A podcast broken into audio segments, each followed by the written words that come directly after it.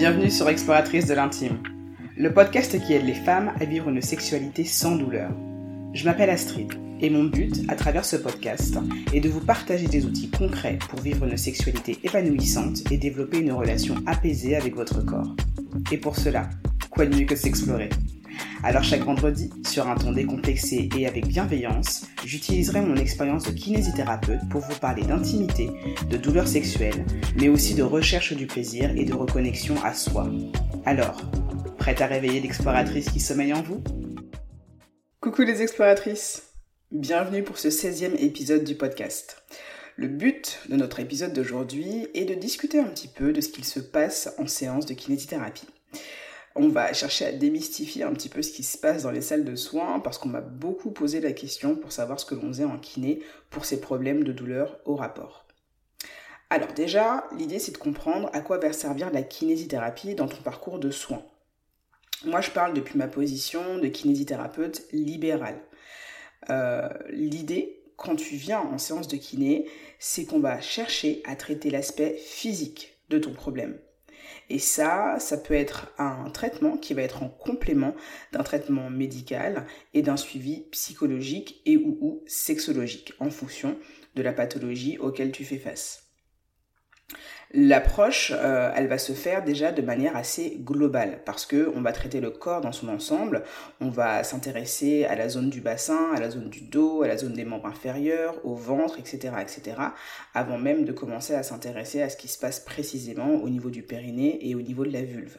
Ça, ça va constituer l'approche plus localisée en fonction, pareil, de ce pourquoi tu viens consulter. Du vaginisme, une vulvodynie, une vestibulite. Euh, une problématique en lien avec euh, de l'endométriose, euh, un périnée hypertonique, etc., etc. Les séances de kinésithérapie, elles se font avec une prise en charge individuelle. C'est un traitement qui va être adapté aux besoins de la patiente. Et les objectifs de cette séance et de ce traitement vont être aussi fixés avec la patiente. Maintenant, comment ça se passe concrètement?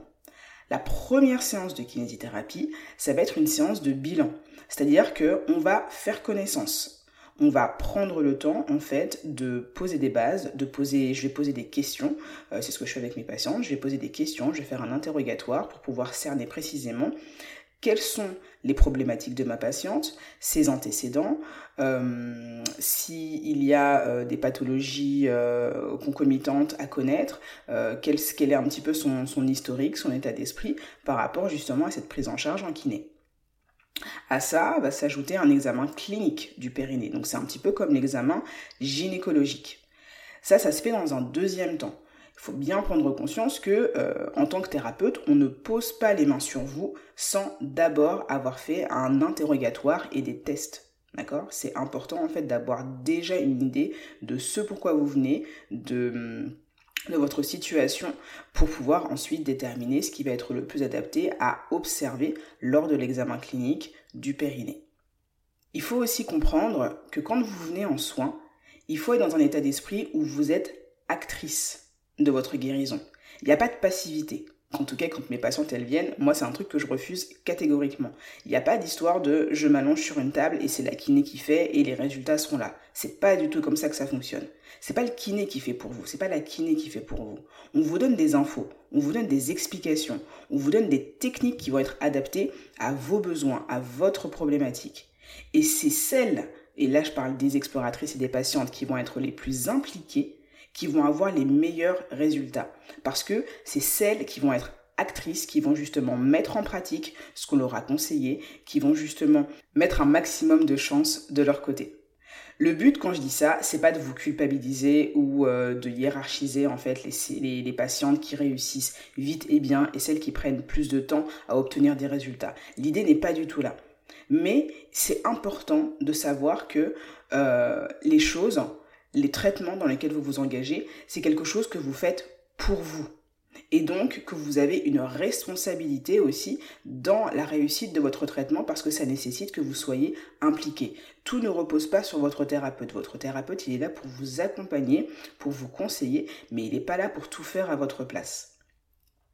Et il y a aussi autre chose que j'aimerais préciser, c'est que euh, parfois, c'est peut-être pas le bon moment de se lancer dans une rééducation. Ça arrive et c'est ok en fait de le dire. L'idée c'est de se dire que même si on sait que quelque chose est bon pour soi, ça ne veut pas nécessairement dire qu'on doit le faire maintenant. Peut-être que à cet instant précis de ta vie, tu n'as pas les ressources émotionnelles, tu n'as pas les ressources en termes de temps, tu n'as pas les ressources en termes logistiques pour pouvoir euh, t'impliquer comme il le faut dans ton traitement de rééducation. Et ça, c'est ok. Mieux vaut reporter ça à un peu plus tard, à quelques semaines ou à quelques mois plus tard, plutôt que de se forcer à le faire à l'instant T et de faire les choses à moitié. Voilà, il faut bien se rendre compte aussi que chaque séance de traitement va être variable en fonction de la pathologie et de la progression de la patiente. Et ça, c'est justement ce qui va constituer les bases d'un bon traitement. Le fait que ce soit des séances, des séances pardon, qui soient co-construites avec la patiente en fonction de sa progression et de son évolution. Ah oui, petite précision, euh, la séance de bilan, c'est une séance qui va durer entre 30 minutes et 1 heure en fonction des praticiens. Et une séance de traitement, en moyenne, ça va durer une bonne demi-heure. Voilà, pour vous donner une idée un petit peu de ce que ça représente en termes de temps. Maintenant, quelles sont les techniques qui vont être utilisées en séance de rééducation? Alors, il y en a plusieurs et je vais vous faire une liste qui n'est vraiment pas exhaustive mais qui va vous donner les grandes lignes de ce que le kinésithérapeute peut faire en séance. D'abord, on va beaucoup travailler en tant que kinésithérapeute avec nos mains pour pouvoir manipuler votre corps avec des techniques de thérapie manuelle. L'idée, en fait, ça va être de libérer un maximum la mobilité des articulations autour du périnée, donc le bassin, le dos, euh, la zone abdominale, les membres inférieurs. Et aussi, on va chercher à réduire au maximum les tensions musculaires de tous les muscles environnants. On va aussi beaucoup faire attention, comme je le disais, au viscéral, donc c'est-à-dire toute la zone abdominale, et au diaphragme. D'ailleurs, euh, je vous ai fait sur le compte Instagram exploratrice de l'intime, tout attaché, euh, un petit reels sur euh, la respiration pour vous redonner justement quelques bases très très simples sur comment bien respirer. Donc, il existe plein de techniques différentes pour pouvoir atteindre cet objectif. Et on va utiliser des outils qui vont nous, sembler pardon, le plus adaptés possible au profil de la patiente qui nous fait face. Pareil, quand il va falloir s'attaquer au périnée, on va d'abord commencer à travailler en externe. Donc vraiment au niveau de la zone de la vulve, au niveau des muscles des adducteurs, au niveau des muscles fessiers, au niveau euh, de la zone du pubis, tout ce qui va être situé en externe va avoir de l'importance sur le périnée parce que ça va être une façon déjà d'aborder le périnée en lui-même sans que ce soit trop invasif pour la patiente. Et ensuite, on va progressivement chercher à aller travailler en interne parce que c'est là où on va aussi avoir un toucher bien plus spécifique et bien plus précis sur les zones de tension que la patiente peut ressentir. L'idée, en faisant ça, en appliquant ces techniques, ça va être de redonner un autre type d'information au muscle. On veut en fait que le muscle ne soit plus simplement un vecteur de tension et de douleur pour la patiente. On veut au contraire que les sensations ressenties quand on est en train de toucher ce muscle deviennent progressivement neutres. C'est-à-dire que les sensations de picotement ou de brûlure qu'on va ressentir euh, quand on a par exemple euh, une vestibulite euh, ou une vulvodynie, on veut progressivement en fait que le corps se désensibilise jusqu'à ce que ce toucher en fait ne provoque plus ces sensations. Et c'est pour ça qu'on va travailler avec la patiente pour qu'elle soit bien en conscience de ce qu'il se passe. On va travailler avec sa respiration et aussi avec son retour à propos de ce qu'on lui fait. C'est pas quelque chose qui est unilatéral. On pose régulièrement la question comment ça va? Qu'est-ce que vous ressentez? Est-ce que c'est mieux comme ci? Est-ce que c'est mieux comme ça? De sorte à véritablement avancer avec la patiente pour pouvoir justement maintenir son implication dans le traitement à l'instant T. Le travail de décontraction musculaire du périnée, on va le faire de plusieurs manières. Il va y avoir des techniques d'étirement, des techniques de contracter-relâcher, euh, l'utilisation de ce qu'on appelle les trigger points. Il va aussi y avoir des techniques de visualisation, des techniques de respiration, etc., etc., etc. Je pourrais continuer un bon paquet de temps comme ça. Une autre technique importante, ça va être la sonde de rééducation. Cette sonde de rééducation, faut vraiment pas en avoir peur. Ça peut être impressionnant, mais euh, sachez que il existe beaucoup de types de sondes sur le marché et on va toujours choisir une sonde qui sera la plus adaptée à votre anatomie. L'utilisation de la sonde ne doit pas être inconfortable ou douloureuse. Ça, c'est un no-go. Donc, la sonde périnéale, elle va être utilisée de deux manières. Il va y avoir le mode de la stimulation, où on va en fait utiliser un courant électrique de type endorphinique ou TENS pour pouvoir réduire la douleur. Encore une fois, faut pas être impressionné par le fait de dire qu'on utilise un courant électrique parce que c'est fait en fonction de vous, de vos sensations et ce n'est pas douloureux ou inconfortable. Ça n'a pas à l'être du tout. Un autre mode d'utilisation de la sonde de rééducation, ça va être ce qu'on appelle le biofeedback. Là, en fait, la sonde, elle va être utilisée comme un récepteur et elle va capter en fait la contraction ou la décontraction du périnée que vous allez faire. Ça va être traduit sous une forme de courbe qui va apparaître sur un ordinateur. Ça, c'est vraiment top pour justement que la patiente puisse prendre conscience de comment elle sollicite son périnée et qu'elle puisse visualiser en temps réel la décontraction musculaire. Pareil, quand il va s'agir d'améliorer par exemple l'endurance d'une contraction ou avoir une meilleure amplitude de contraction, on va tout de suite avoir un retour visuel sur ce qu'il se passe. Et ça, ça va vraiment être un outil essentiel pour apprendre à la patiente à avoir un bon contrôle global de son périnée. Par exemple, euh, si euh, je vous demande d'aller prendre une tasse en ayant le poing fermé, c'est juste impossible. Et eh ben il faut imaginer que pour une personne qui a un périnée hypertonique, c'est en ça qu'elle perd sa fonctionnalité. Pour pouvoir aller chercher cette tasse, on va avoir besoin d'ouvrir la main, d'utiliser ensuite un petit peu de flexion au niveau des doigts pour l'adapter à l'objet que l'on veut chercher et là, on aura réussi justement à prendre l'objet en question.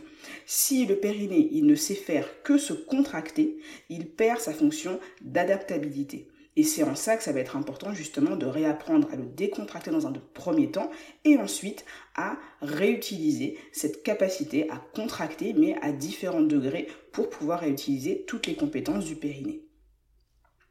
En complément de tout ça, il va y avoir ce qu'on appelle les exercices d'autorééducation. Alors ça, les exploratrices, ça c'est vos devoirs d'école. Et je plaisante pas quand je dis ça. Dans le sens où c'est tous les exercices qu'en tant que kiné, on va vous donner, des exercices de posture, des exercices de relaxation du périnée, des exercices de mobilisation du dos, de respiration, de renforcement musculaire quand ça va être nécessaire. Et ça, c'est ce qu'on va vous demander de faire en dehors des séances de kiné. C'est hyper important. Faut vraiment pas prendre ça à la légère parce que ça va être l'occasion pour vous de réintégrer à votre rythme et avec vos propres conditions ce que l'on aura travaillé en séance de kiné. Ça va être l'occasion en fait de rebasculer dans votre quotidien et dans votre réalité ce qu'on aura travaillé pendant les séances de kiné. Et ça, c'est hyper important. La dernière chose, c'est que on va refaire le point très très régulièrement sur votre progression au cours du traitement. Le progrès, il faut bien se rendre compte que ce n'est pas quelque chose de linéaire. Vous avez le droit, à un moment donné, d'avoir un ras-le-bol, de ressentir de la fatigue, etc. C'est parfaitement OK. C'est important de le dire, pour comme ça, on peut décider ensemble de mettre en place une pause, une fenêtre thérapeutique, mais c'est important aussi de vous dire que vous allez avancer à votre rythme. Soyez indulgente avec vous-même. Moi, en tant que kinésithérapeute, le but, c'est pas de vous mettre une pression supplémentaire quand vous allez venir me voir. Ce que je veux, c'est pouvoir vous épauler dans votre chemin de guérison. Voilà. J'espère que tout ce que je vous ai expliqué vous a permis de démystifier un petit peu ce qui se passait en séance de kinésithérapie, que vous allez pouvoir, si vous décidez un jour de vous engager dans un traitement de rééducation, y aller en étant beaucoup plus sereine, parce que vous serez maintenant informé de ce que vous allez pouvoir justement y vivre. Et je vous le rappelle, le podcast est disponible sur toutes les plateformes. De toutes les façons, vous êtes en train de m'écouter, donc vous êtes sur une de ces plateformes.